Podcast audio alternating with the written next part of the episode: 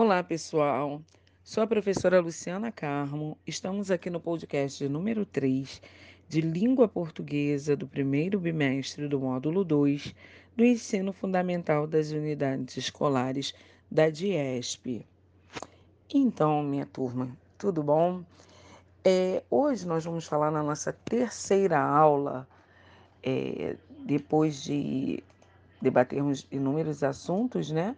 Na nossa terceira aula, a gente vem conversar sobre a interação virtual nas redes sociais. Hoje nós vivemos num mundo em que ninguém, ou 99%, não vivem sem rede social. As redes sociais elas estão presentes diariamente, seja para trabalho ou mesmo por diversão, enfim, cada um tem um propósito dentro das redes sociais. Mas a verdade é que hoje a nova é, geração, principalmente, tudo é baseado nas redes sociais. E os demais também foram obrigados a serem inseridos para que fossem aceitos em mercados de trabalho e tudo. Bom, antes de eu falar dessa interação, eu vou puxar um assunto que é a base da rede social, que é a comunicação, né? O que é a comunicação? Né? A comunicação, basicamente, é o ato de transmitir uma mensagem e, eventualmente, também receber uma resposta. É, basicamente, é essa a função da comunicação. E a interação, a comunicação entre pessoas que convivem, né? um diálogo, um contato. Então, essa interação é do grupo, né? Alguns grupos fazem essa interação através de grupo social, é, grupos dentro de um WhatsApp, etc. E vamos lá, hoje nós contamos, né? No, alguns anos atrás nós tínhamos algumas, é, iniciou algum tipo de comunicação através dessas redes, né? Aí veio Orkut, antes tinha alguns chats, e hoje nós contamos com várias redes sociais. As mais famosas são Facebook, YouTube, WhatsApp, é, o LinkedIn também, TikTok, Instagram, então Message, né, que é do próprio Facebook. Então hoje nós contamos com inúmeras formas de comunicação, e, é, além de se comunicar, também de receber essas as informações que estão acontecendo ao redor do mundo. Então, essa interação virtual né, nas redes, né, ela vai muito além do que a gente imagina. Porque, por exemplo, hoje nós vemos vários youtubers.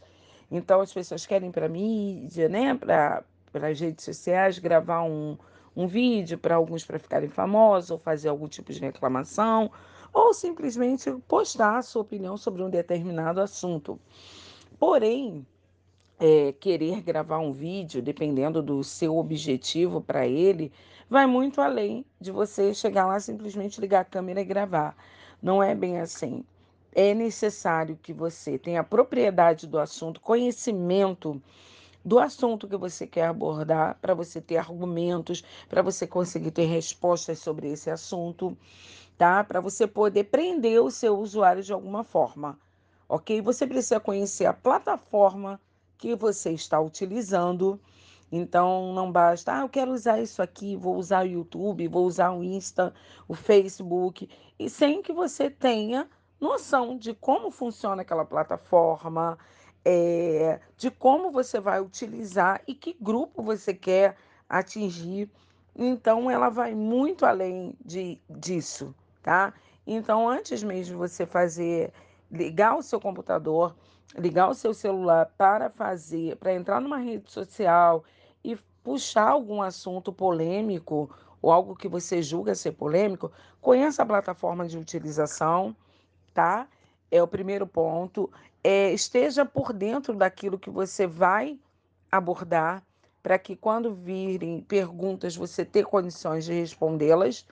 Isso você é, é fundamental ok? Para que você consiga é, atingir esse público-alvo que você almeja, porque você tem que ter um público-alvo antes de argumentar qualquer fato, é, antes de levantar qualquer questionamento, e o que vai prendê-lo, porque aí sim você vai ter êxito dentro da, dessa rede social, essa plataforma gigante aí que nós temos, que quem sabe utilizá-la usa para o bem, é muito bom. E também saber distinguir quando algo não é positivo, não vai agregar alguns valores na sua vida. Então, é uma plataforma muito boa, um mecanismo maravilhoso de utilização. Hoje a gente consegue é, obter inúmeras informações através dessas redes sociais, mas cuidado com os fake news, isso é muito importante. Nunca passe uma informação sem antes investigar a fonte dela. E também para os seus argumentos, aquilo que você quer debater, você também ter propriedade para poder falar disso, investigue antes, para que a sua ideia, o seu trabalho não vá por água abaixo. Ok, galera? Então é isso. Essa é a nossa terceira aula e nos vemos no próximo podcast.